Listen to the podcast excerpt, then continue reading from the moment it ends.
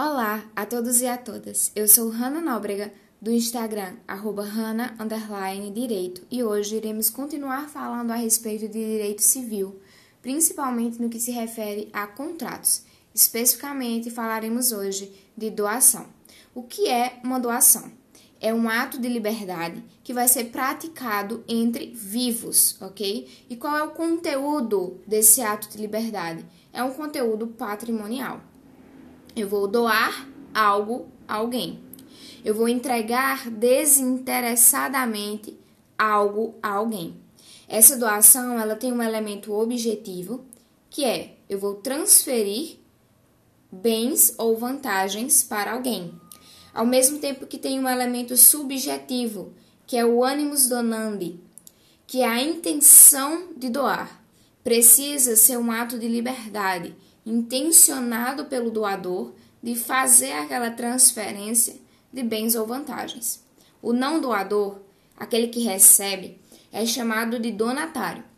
E o donatário ele pode aceitar ou negar aquela doação, ainda que ela lhe seja benéfica, vantajosa, ok?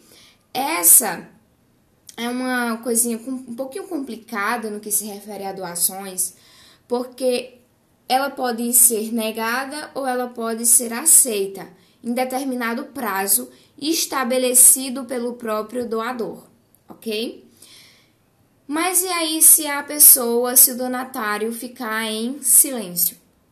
Bom, se ficar em silêncio, então nós estamos numa situação em que ela pode ser aceita ou não aceita. Se ela não implicar em nenhum encargo para o donatário, certo? Ela vai ser aceita.